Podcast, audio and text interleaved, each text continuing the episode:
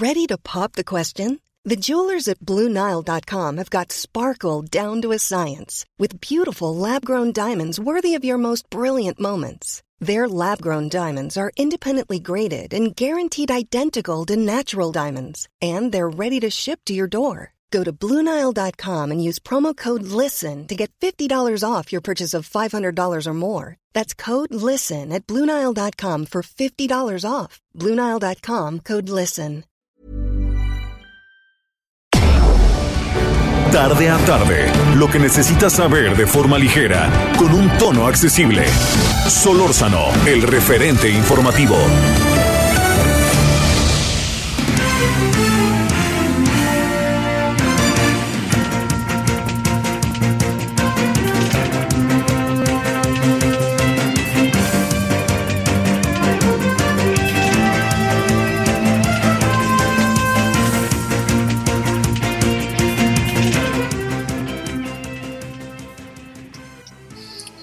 Muy buenas tardes, muy buenas tardes. Aquí andamos como todos los días a través del Aldo Radio 98.5 de FM, deseando que haya tenido usted un buen día, un buen día de viernes, en donde se junta un puente, un puente importante que junta dos, dos asuntos relevantes para el país, eh, la expropiación petrolera y el otro asunto muy importante es el que tiene que ver con la... Eh, el, lunes, que es el día de un personaje importante en nuestra vida, que el actual gobierno ha hecho todavía, yo diría, más importante. Se ha convertido en un referente ideológico para el gobierno, a pesar de que debo de decirlo, espero que no se, no, no, no, no se ofenda a nadie, pero en muchas ocasiones eh, no necesariamente responde, no necesariamente responde el, eh, el, este, el discurso del gobierno a muchas de las acciones, decisiones, pensamientos del propio Benito Juárez. Pero ese es un asunto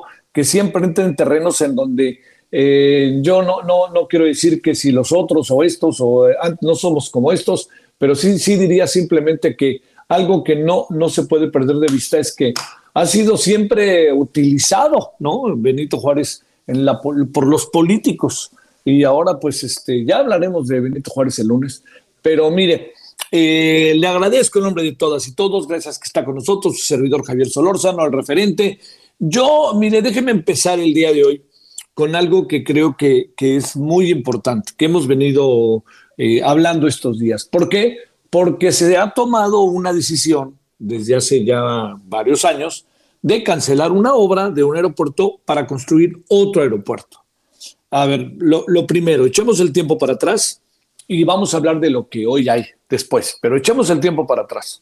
Se tomó la decisión de eh, crear, de, de, a ver, de construir, bueno, primero, de cancelar, para no hacerle bolas, de cancelar una obra, una obra que llevaba hasta donde yo recuerdo treinta y tantos por ciento, 35, 37 por ahí, creo que algunos hablaban hasta de 40.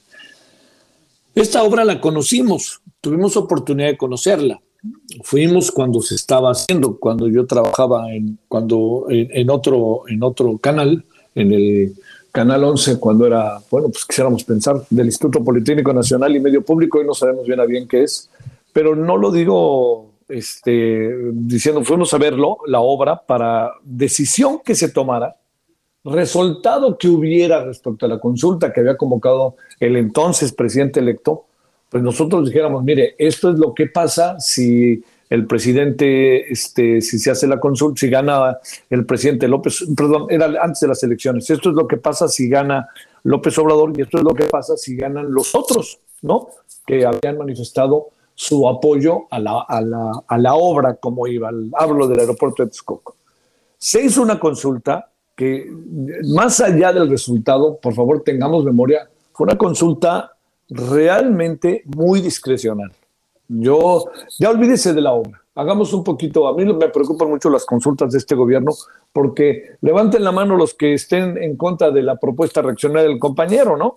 O lo que ha pasado, no solamente ahí, sino también estoy hablando de lo que pasó con Constellation en Mexicali, lo que ha pasado en otras, ¿no? A ver, levanten la mano, ¿quién quiere que siga aquí, no? Este, pues eso, eso así no es, ¿no? Tiene que haber todo un proceso. Sin embargo, se hizo la consulta parcial y la consulta de un resultado de 60-30 o algo así, ¿no? Y el presidente tomó la decisión de cancelar la obra. La obra también se canceló por otras razones que no se puede perder de vista, que primero, que era un costo altísimo, sí lo era, muy alto. Pero segundo, que eso iba caminando y que iba a ser rentable, ese era el planteamiento. El presidente lo que dijo eh, es respecto a esto, es que no, no, no, la, obra era muy cara y estaba llena de corrupción. Hay quien, hay quien cuenta, uno de los trabajadores, cuando nosotros fuimos, cuenta la anécdota de que el presidente, del, perdón, que el entonces candidato Andrés Manuel López Obrador fue, fue con Epigmenio Ibarra a grabar un, un stand, como se dice técnicamente, para informar de lo que él pensaba de la obra. Los trabajadores, fíjese, los trabajadores eh, de, la, de la construcción, los ingenieros que estaban en el aeropuerto de Texcoco, lo que me dicen, y este, está grabado, lo que me dicen es que para ellos, habían ido todos los candidatos, pero que para ellos la gran visita era la de Andrés Manuel López Obrador. Yo no dudaría que buena parte de los trabajadores de la obra del, del aeropuerto de Texcoco, la cancelada, votaron por Andrés Manuel López Obrador. Ellas y ellos me lo dijeron. No, cuando llegó, dice, nadie, no había juntado tanta gente, un candidato de los que había ido a la obra y en Texcoco, como Andrés Manuel López Obrador. Sin embargo, se llevaron una, una decepción, un, dirían los clásicos, un chasco. Porque, digamos, Epigmenio hacía su trabajo de filmación, de grabación, pero eh, López Obrador llegó, vio todo esto y una versión me dice que llegó, se paró y dijo, este es un monumento a la corrupción. Estuvo cinco minutos y se fue. Eso es lo que dicen los trabajadores. Los trabajadores quedaron muy desilusionados pero yo supongo que los trabajadores entendieron lo que venía si el que ganaba las elecciones presidenciales era Andrés Manuel López Obrador. Yo creo que de eso da cuenta, seguramente lo ha de tener Pigmenio Ibarra en su, en su este, ahí en sus archivos, ¿no? Por todo lo que él ha filmado a lo largo de mucho tiempo, pero me refiero particularmente en los últimos años, lo ha de tener ahí a lo mejor en sus archivos. Pero de cualquier manera, estaba pintado lo que iba a pasar si ganaba Andrés Manuel López Obrador. Y así fue. Ganó, hizo esta consulta, que le insisto, a mí no me pareció la consulta. Yo era de la idea, y sigo pensando que lo de Texcoco era una opción real para este país y para tener una relación con el mundo, pero se hizo la encuesta y el presidente consideró, muy apurando el tiempo, que no. Bueno, se hizo otra obra. Aquí hay algo todavía pendiente. Se nos ha insistido en que es un era, verdaderamente un, un, le diría yo, un duchado de corrupción. La gran pregunta que nos tenemos que hacer es si eso que era la corrupción, a esos niveles, tenemos a alguien en la cárcel o tenemos a alguien perseguido o qué estamos haciendo. Porque seguimos pagando indemnizaciones. Y las indemnizaciones, aquí no hay vuelta de hoja, ¿eh? se pagan porque se convierten en grandes litigios y en grandes conflictos. Y también porque el propio presidente lo cumplió. Bueno, el candidato en aquel tiempo, presidente electo y luego presidente, lo ha venido cumpliendo. Se hizo otra obra, ¿no? El presidente dijo, no es esa, pero vamos a hacer otra. Y se hizo con muchas controversias en términos de los técnicos y las técnicas, ¿no? Que si convenía, que si los pajaritos, que si las palomas, que si la montaña, que si hay que quitarla.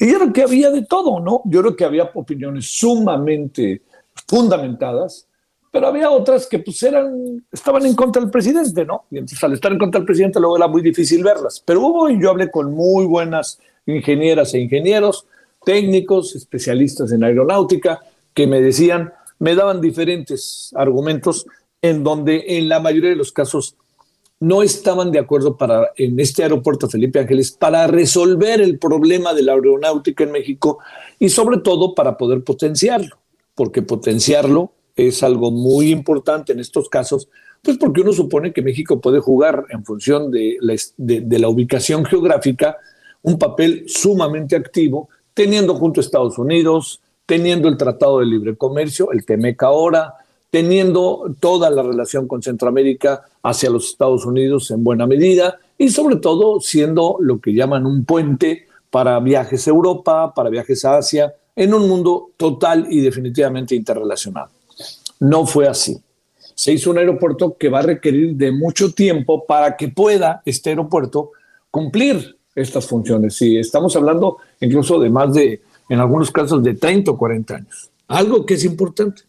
Eh, lo que pasaba con el aeropuerto de Texcoco es que según lo que se decía, podía resolver muchos de los problemas en el mediano plazo. Este va a ser para el largo plazo, porque además conjunta algo que es muy complicado, ¿no? Junta el aeropuerto militar con un aeropuerto civil. Y eso muchos de los especialistas han planteado el asunto como algo, digamos, como un, como un problema real. Todo esto se lo cuento para pasar a lo siguiente. El presidente ha planteado tres grandes obras, las que le llaman emblemáticas en su administración.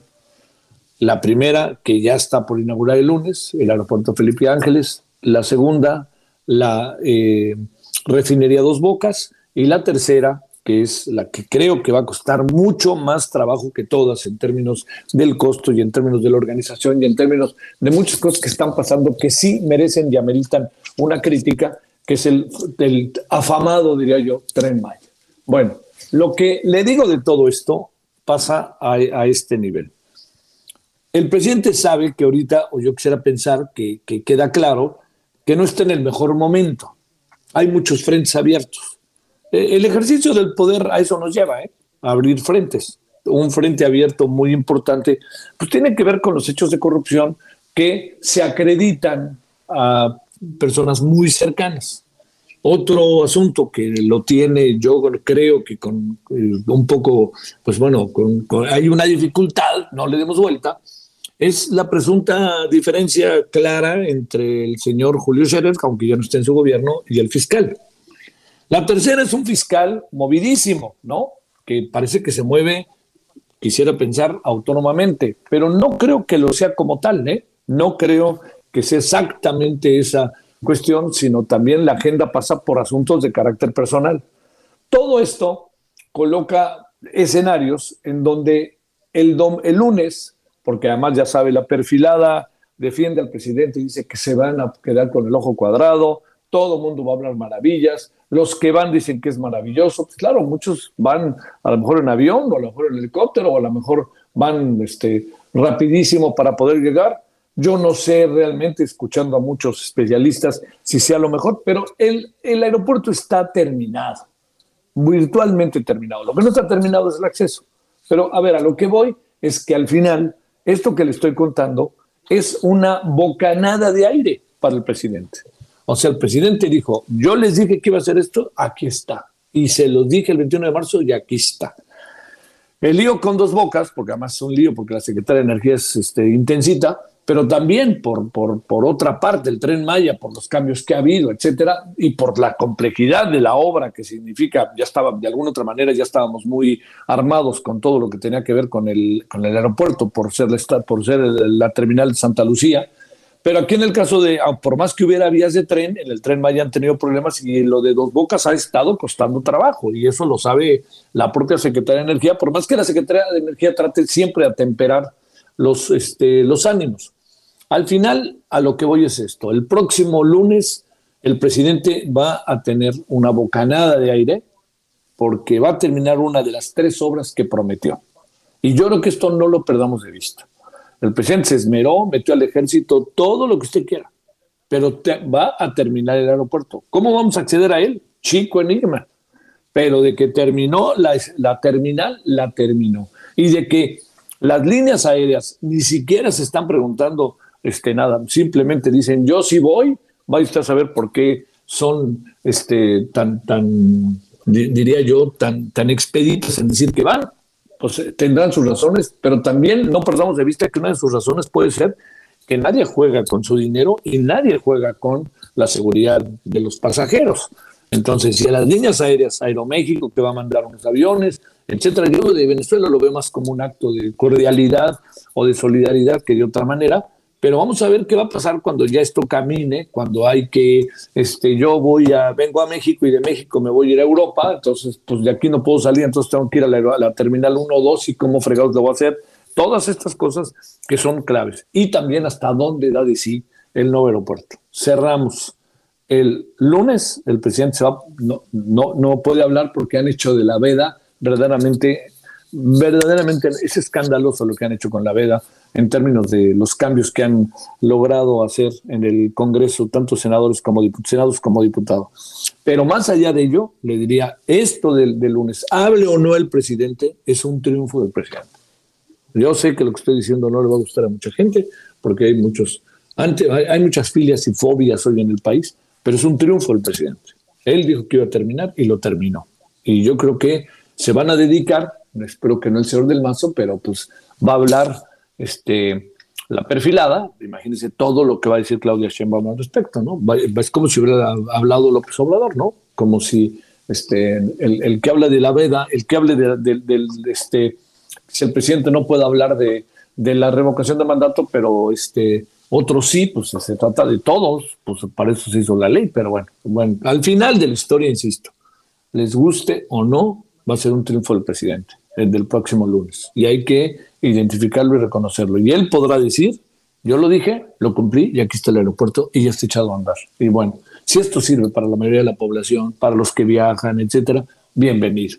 Si nos va a meter en un lío mayúsculo, pues a ver cómo lo destraba. Así de fácil. Pero el lunes el presidente va a ver usted la cara que traerá, que se los dije y se los cumplí, hable o no hable. 17 con 15 en la hora del centro, estamos en este viernes ya Estamos en el viernes 18 de marzo del 2022. Y bueno, echémonos a andar con muchos de los asuntos que tenemos. Uno de ellos, que nos parece sumamente importante, es que de repente como que se ha caído en la idea de si, si el COVID ya, ya pasó o no. ¿Qué le parece si hablamos de ello? 17-16 en hora del centro. Solórzano, el referente informativo.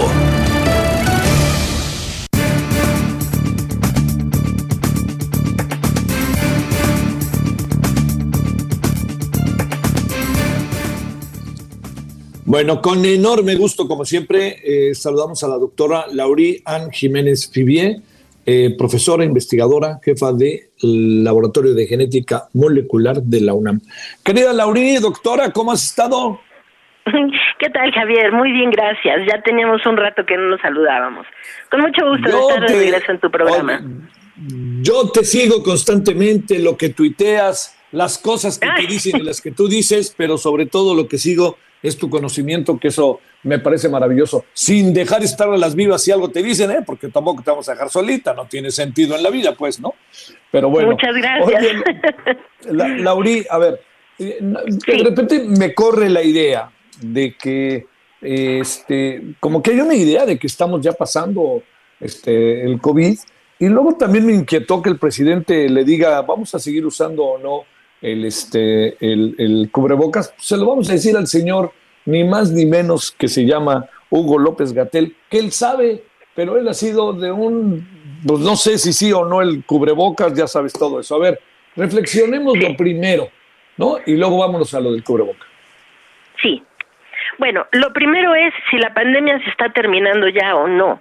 La respuesta muy clara es no. La pandemia no se está terminando todavía.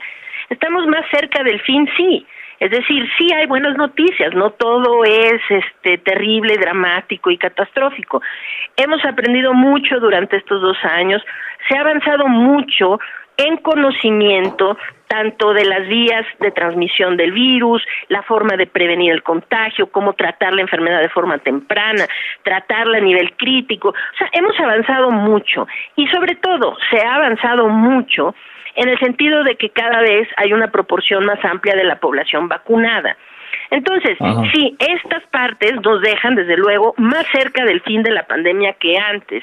No me refiero cronológicamente, desde luego, me refiero a que estos, estas acciones que se han tomado, o sea, bueno, estos acontecimientos de más conocimiento, mejor manejo de la enfermedad, saber cómo prevenirla y la vacunación, desde luego, nos dejan en un punto más cercano al fin de la pandemia, pero ese momento no es hoy, no es ahora.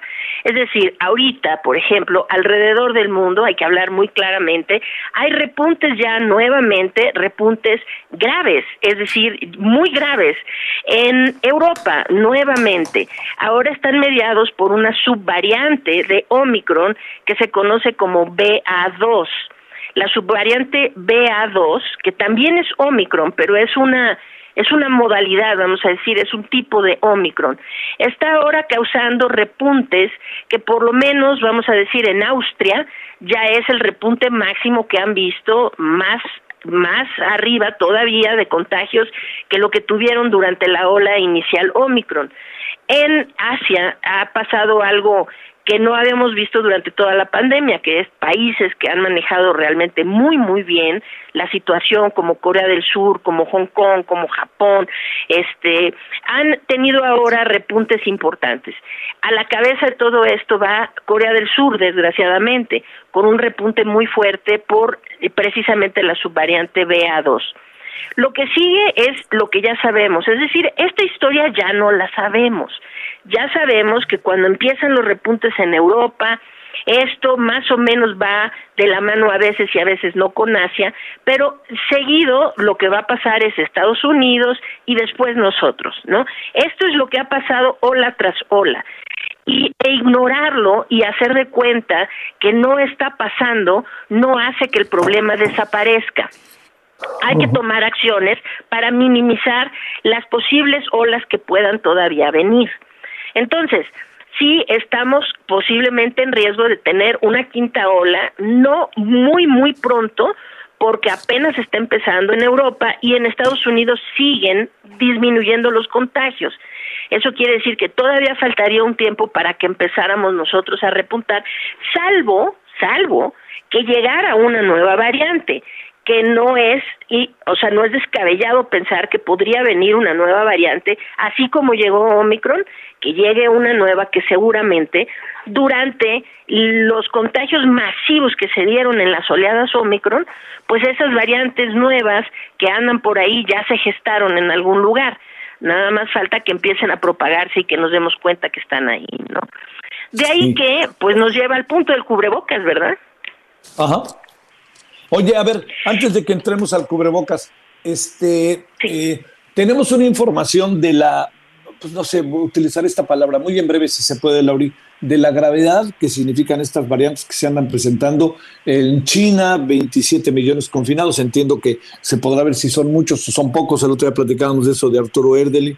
Yo siempre pienso que con uno es suficiente, pero ¿qué piensas de esta parte en breve para entrarle al cubreboca? Sí, pienso que nos está dando un indicio de que sí hay algo grave que está ocurriendo con esta subvariante BA2. A ver, la esperanza es que en realidad se vea mucha menos pérdida de vida de la que se vio con Omicron. ¿Por qué? Porque Omicron llegó y agarró, ahora sí que evadiendo la inmunidad adquirida a través de la infección, previa con cualquiera de las otras variantes. Omicron hace esto de forma muy efectiva, evade la inmunidad, que la gente, es decir, que la gente que antes se infectó no estaba protegida contra Omicron, pero Omicron ocasionó unos contagios realmente masivos.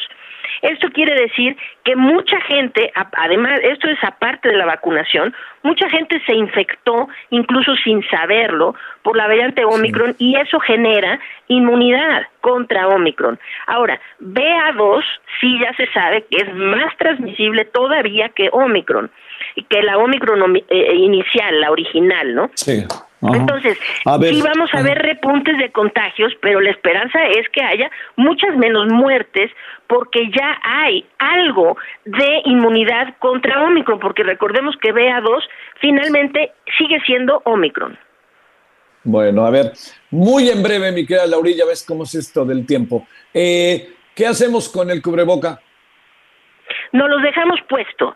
Esto es una necedad, es una manipulación de este eh, de, eh, este, de, demagogia, ¿no? Lo que se está haciendo. Es decir, en México nunca nadie dijo que el cubrebocas era obligatorio, ¿no? Por mucho se hizo obligatorio en el transporte público, pero nunca las autoridades dijeron, en este país el uso del cubrebocas es obligatorio. Nunca se dijo. Pero vamos a decir, gobernadores como el de Nuevo León, ¿no? Ahora el de Coahuila también, y este eh, salen a decir, ¿qué creen? Yo voy a hacer algo maravilloso por ustedes, apláudanme mucho, voy a quitar la obligatoriedad del cubrebocas al aire en espacios abiertos. Bueno, señores, es que nunca fue obligatorio, pero lo que están haciendo para abonarse unos puntos políticos es realmente muy peligroso, porque están dando el mensaje que de alguna manera ya podemos relajar las medidas de prevención y eso es absolutamente falso. Lo que más necesitamos ahora, desde luego, las actividades económicas, todo lo demás, tienen que seguir su curso. Necesitamos tener las actividades abiertas, las escuelas, una serie de cosas. Pero para que esto pueda ocurrir sin que otra vez tengamos repuntes gigantescos y todo eso, el uso del cubrebocas es indispensable. Bueno, Lauri, te mando un gran saludo, como siempre. Muchas gracias, Lauri. Claro que sí. Un abrazo, Javier. El referente informativo regresa luego de una pausa. Estamos de regreso con el referente informativo.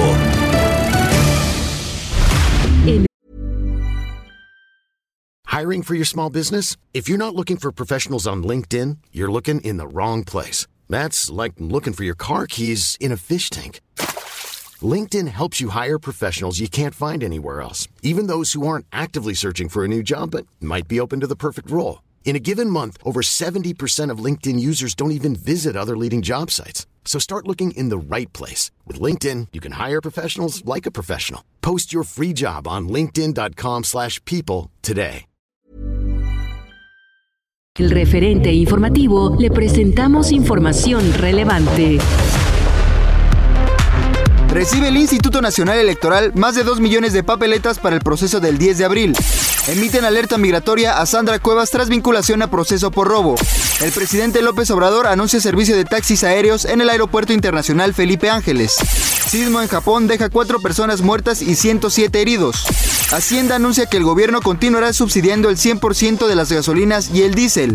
Aseguran casi 30 toneladas de autopartes robadas en Iztapalapa. Claudia Sheinbaum pide a los diputados frenar juicio político a Sandra Cuevas. Derechos Humanos de Nuevo León abre queja por filtración de fotos de El Bronco. Esperamos sus comentarios y opiniones en Twitter. Arroba Javier Solórzano. Arroba Javier Solórzano. Yo sé que tienes un nuevo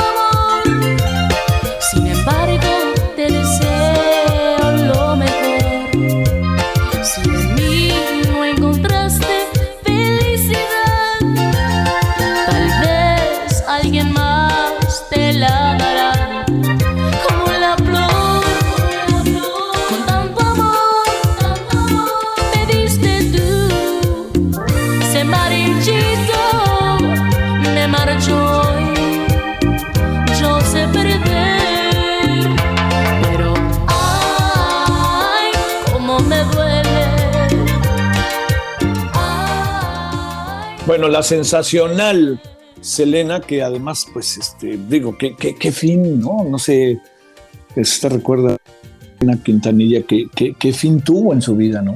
Qué cosa tan verdaderamente brutal lo que acabó viviendo Selena Quintanilla. Eh, pero bueno, este, nos acordamos de ella siempre. Yo sé que hay mucha, mucha gente y en en, eh, en México, en Estados Unidos y en el mundo, en América Latina, mucha gente que la, que la sigue y todavía la sigue. Eh, y estamos eh, presentándola por varios motivos, siempre es bueno acordarse de ella, pero sobre todo porque se va a lanzar un nuevo disco con canciones que no se dieron a conocer, que dejó grabadas antes de ser asesinada. Eh, y es, puede ser interesante para sus seguidores y seguidoras porque algunas son de cuando ella era niña.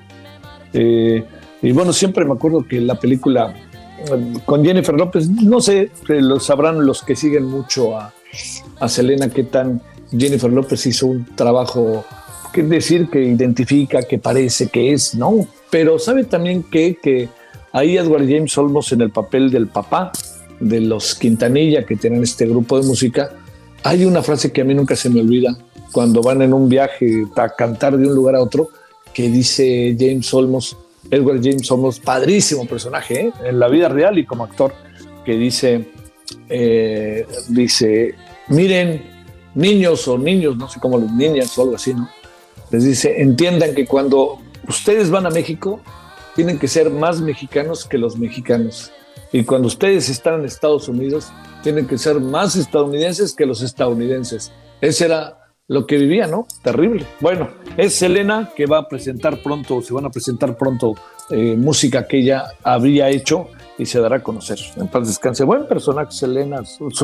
Culturalmente, en la cultura de la música y en la cultura pop y en la cultura este, musical y diría yo en la cultura, así, de lo que se llama la cultura de masa, es un fenómeno maravilloso. Bueno, Selena Quintanilla. Se marchito, me marchó yo sé perder, pero ay, cómo me duele. Solórzano, el referente informativo.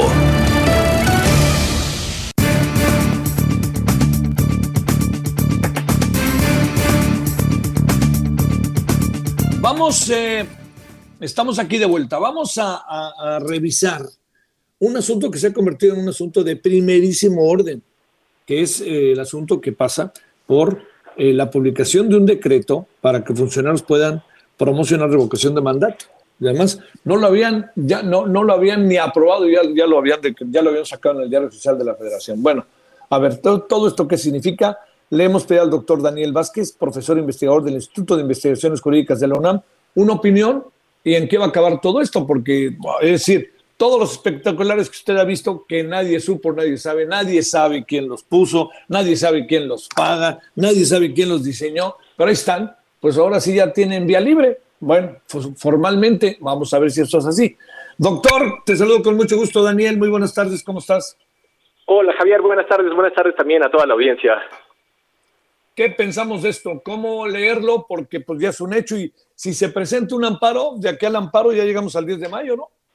Sí, sin duda. En realidad es un mal precedente, como bien indicas, porque más allá de que sea en este caso para la revocación del mandato, la, la elección que tendremos en breve, el gran problema es que están cambiando las reglas del juego eh, en el periodo en el que en principio no debieran de modificarse. Nosotros tenemos un periodo de al menos 90 días en el que no se tendrían que tocar las reglas del juego.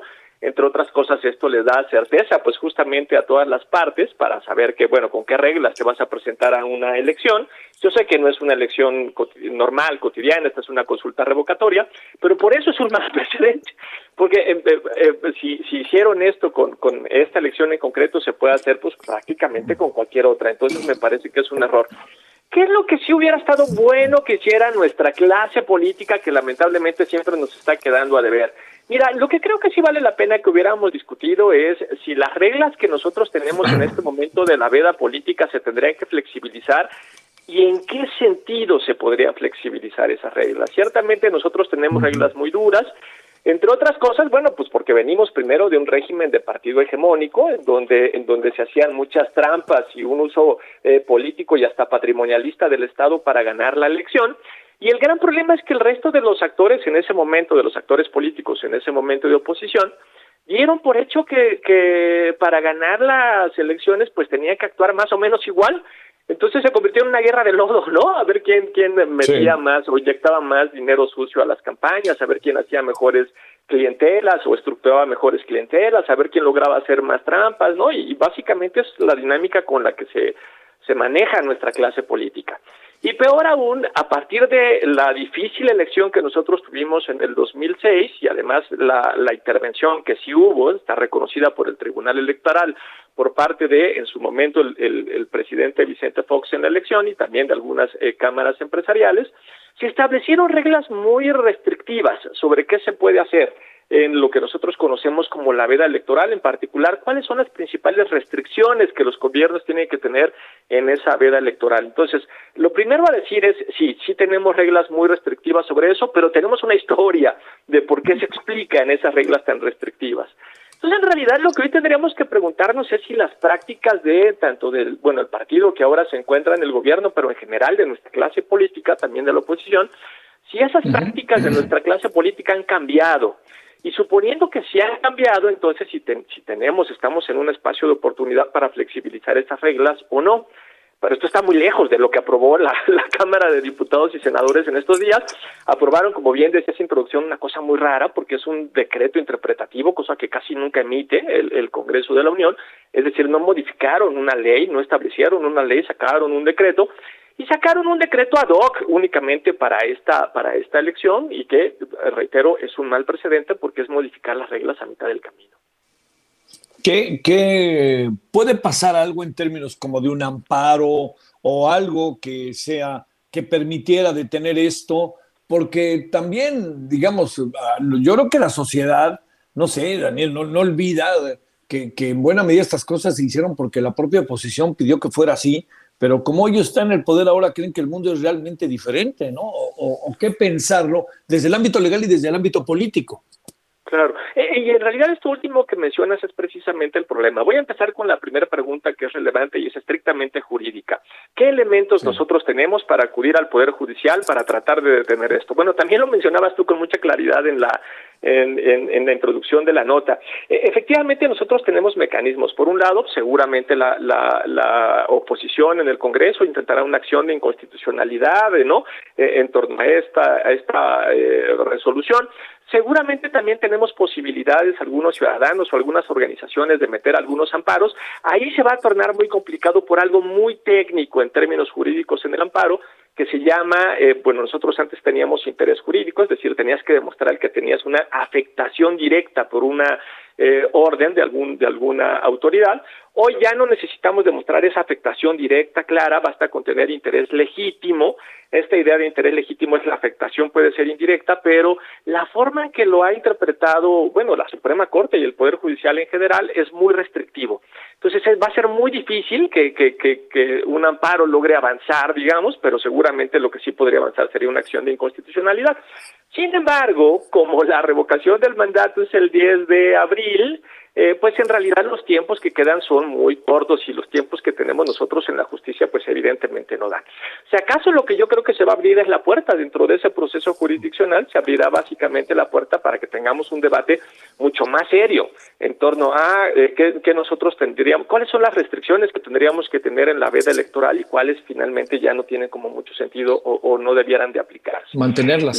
claro. Claro, cuáles mantenemos y cuáles cambiamos. Sin embargo, el, ahí está el problema. El problema está en este segundo punto que mencionabas. El lío es las prácticas y la cultura política de nuestra clase política, precisamente. Porque mira, el, gran lío es que cuando ellos son oposición quieren unas reglas muy restrictivas. Y eso fue lo que demandaron después de la elección del 2006 y es lo que tenemos ahora. Y ahora que ya son gobierno, pues quieren unas reglas más laxas. Y viceversa, ¿eh? Los que eran en su momento el gobierno, pues querían en ese momento reglas mucho más laxas. Y ahora que son oposición, pues están defendiendo duramente unas reglas mucho más restrictivas. Es decir, tienen lógicas bien acomodaticias. Eh, cuando lo que nosotros tendríamos que estar pensando es eh, cuál es la estructura de democracia que nosotros queremos para el futuro, tanto para tener eh, pues procesos electorales limpios y más o menos eh, balanceados y neutros, como también en este caso, considerando que estamos discutiendo la revocación del mandato, pues qué tipo de democracia queremos, ¿no? Queremos una democracia más participativa, donde tengamos esa discusión también nos la deben, ¿no? Nosotros no tendríamos que estar ahora hablando de la revocación del mandato, la revocación se tuvo que haber dado en las intermedias y, porque no tuvimos una buena discusión en ese momento sobre cuál es el régimen democrático, democrático que nosotros quisiéramos establecer a futuro, bueno, pues por eso tenemos una fecha para las intermedias, otra distinta para la consulta y una diferente para la revocación del mandato. Entonces ahí necesitamos una discusión seria eh, la polarización no nos está permitiendo generar estos procesos deliberativos que sí son importantes para el diseño de nuestras instituciones. Oye, este, híjole, pero la, impresión con la que te acabas quedando es que, eh, digamos, eh, hay, hay una revisión del Estado de Derecho muy discrecional, ¿no? Y además no, no se ve participativa.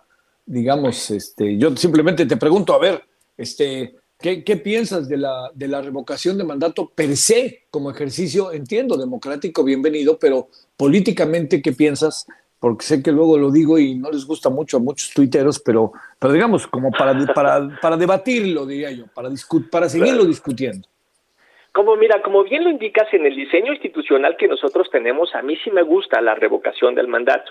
Porque nosotros tenemos un mandato demasiado largo, son seis años, a diferencia de otros países en donde solamente son cuatro años, y además en donde en realidad este, pues juntar las firmas correspondientes se, se vuelve muy complicado para, bueno, si fue complicado para Morena, que es una estructura partidista con características nacionales, te podrás imaginar que para alguna otra eh, eh, conjunto de organizaciones de la sociedad civil se vuelve pues muy difícil.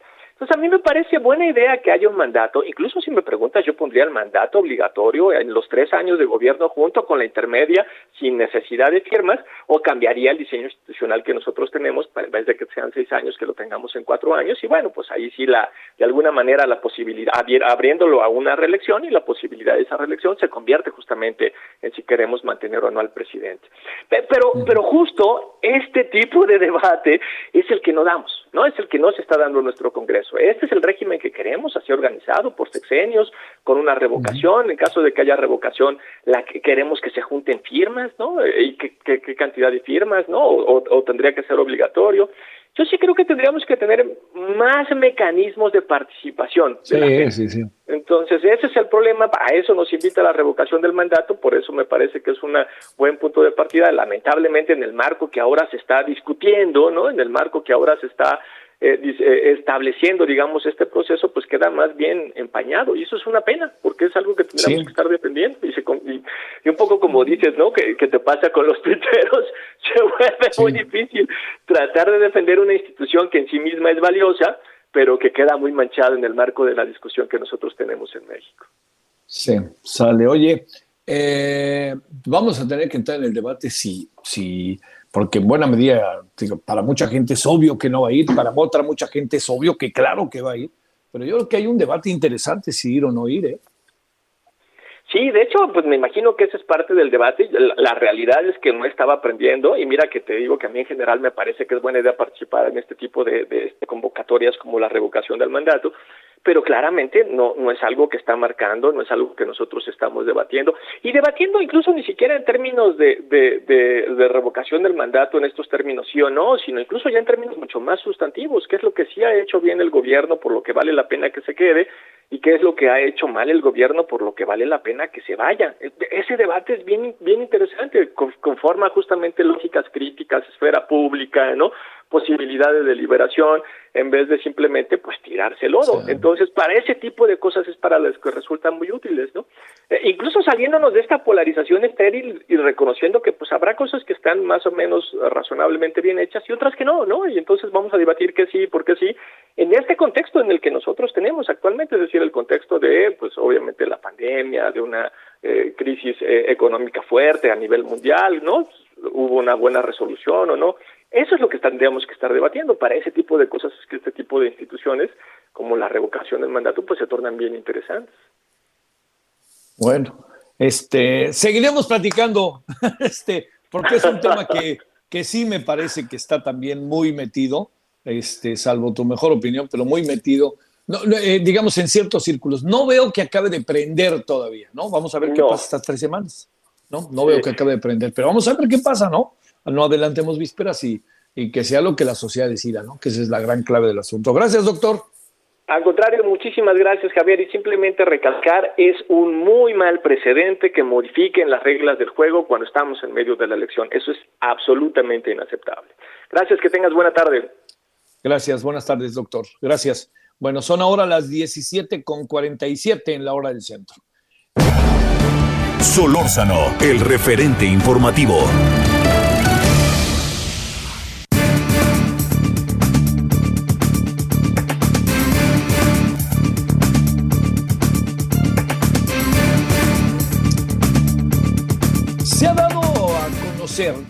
Se ha dado a conocer eh, una decisión que tiene que ver con eh, los, que los créditos de nómina se cobren directo a los patrones. Es decir, si usted tiene una deuda, no la paga, pues se la paga a los patrones. Bueno, tiene toda una serie de vericuetos. Y hoy, eh, por cierto, de manera me parece que sensata, el señor Monreal dijo, esto es un asunto que vamos a guardar. Pero en lo que son peras o manzanas, entrémosle y veamos de qué se trata y qué puede pasar. No lo perdamos de vista. Eh, Jorge Sales Boyolí es especialista en Derecho Laboral y socio en Littler. ¿Cómo te va, Jorge? ¿Cómo te ha ido? Buenas tardes. Hola Javier, buenas tardes, todo bien aquí, este, con mucha actividad gracias a estas novedades legislativas, por llamarlas de alguna manera.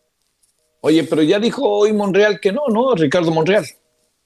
Sí, efectivamente, eh, es, es, curioso porque eh, esta iniciativa nace eh, primero que nada eh, en la Cámara de Senadores, donde estuvo Monreal.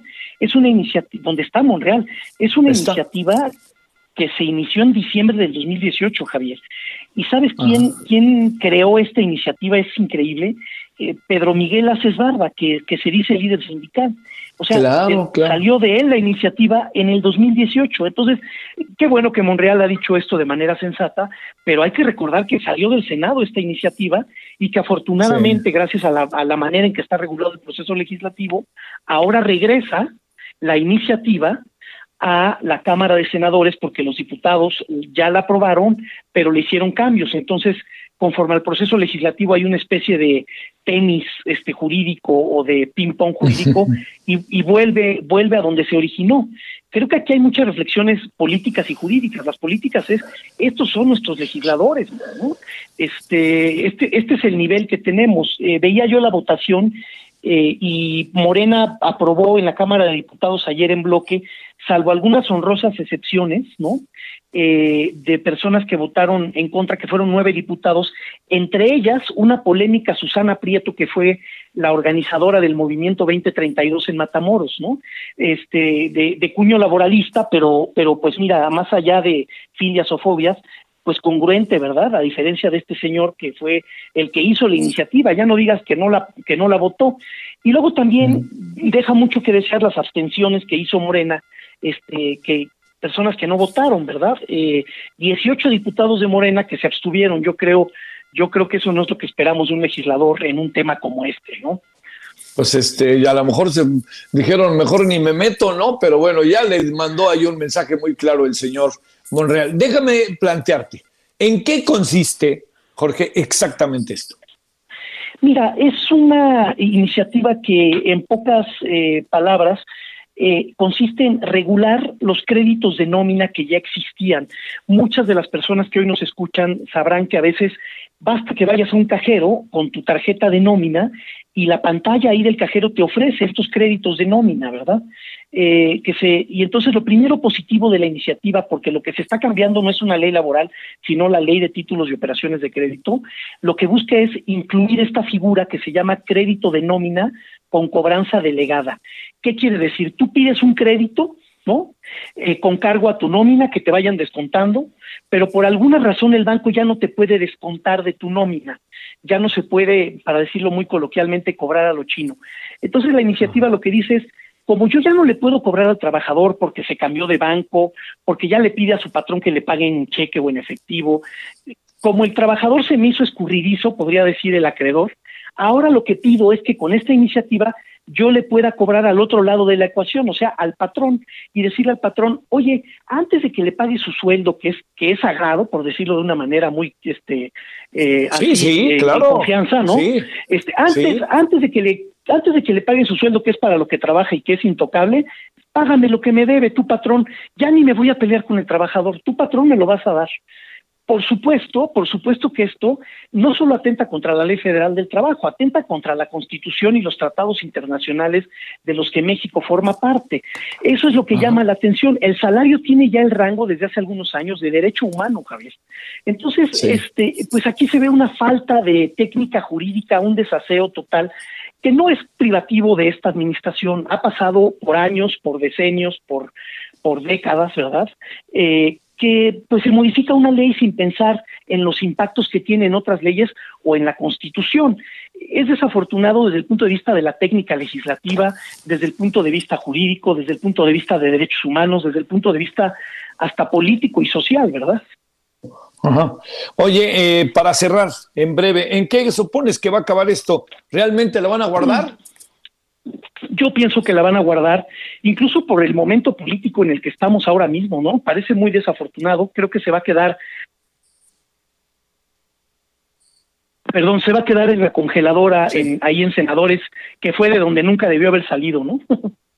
Híjole, mano, pero, pero la verdad que sí te digo, Jorge, estando como están las cosas, este, y además un gobierno que es de izquierda, ¿no? O dice... y que simpatiza con y que simpatiza con, eh, con estos temas. Vamos a decir un gobierno social, ¿no? Este sí, muy muy desafortunado, muy descoordinado, ¿no? Eh, afortunadamente también están los amparos, que yo creo que no va a haber necesidad de llegar a eso porque pues se va a quedar ahí en la en la congeladora, pero sí sí este un un mal trago que debe invitarnos a reflexionar cuando ejercemos el voto para elegir o reelegir a nuestros legisladores, ¿no? Es que por ellos votamos, Javier, ¿no? Entonces yo creo que ahí hay una reflexión, este, digamos, cívica que tenemos que hacer cuando vemos estas, estos bandazos. Bueno, oye Jorge, pues bueno, este, la plática hubiera sido diferente si el señor Monreal no hubiera abierto hoy la boca, ¿verdad? Porque si no lo hubiera abierto, qué bárbaro. Ya estaríamos hablando de, amparos y de muchas otras cosas, sí. Afortunadamente privó la sensatez. Y se estaría intensificando tu chamba. Este. sí, gracias. efectivamente.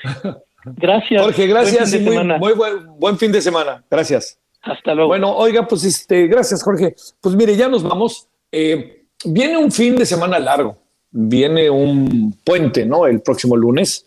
Eh, y luego la semana que entra también viene ahí el, el viernes, ¿no? Que creo que es este de las escuelas. Pero de cualquier manera, yo le diría, estamos, hay que ir cerrando, poco a poco estamos en la segunda partida del semestre escolar, pues para que le echen ganas, ¿no? Y nos echamos para adelante y ya ven las vacaciones de Semana Santa. Bueno, por lo pronto, este, pues goce el fin de semana, ¿no? Tenga cuidado y pásela bien, disfrútelo si usted puede. Y bueno, ya saben, 21 horas al ratito, por allá, en Heraldo Televisión. Pásela bien, tenga buenas tardes, todavía hay tarde. Dios.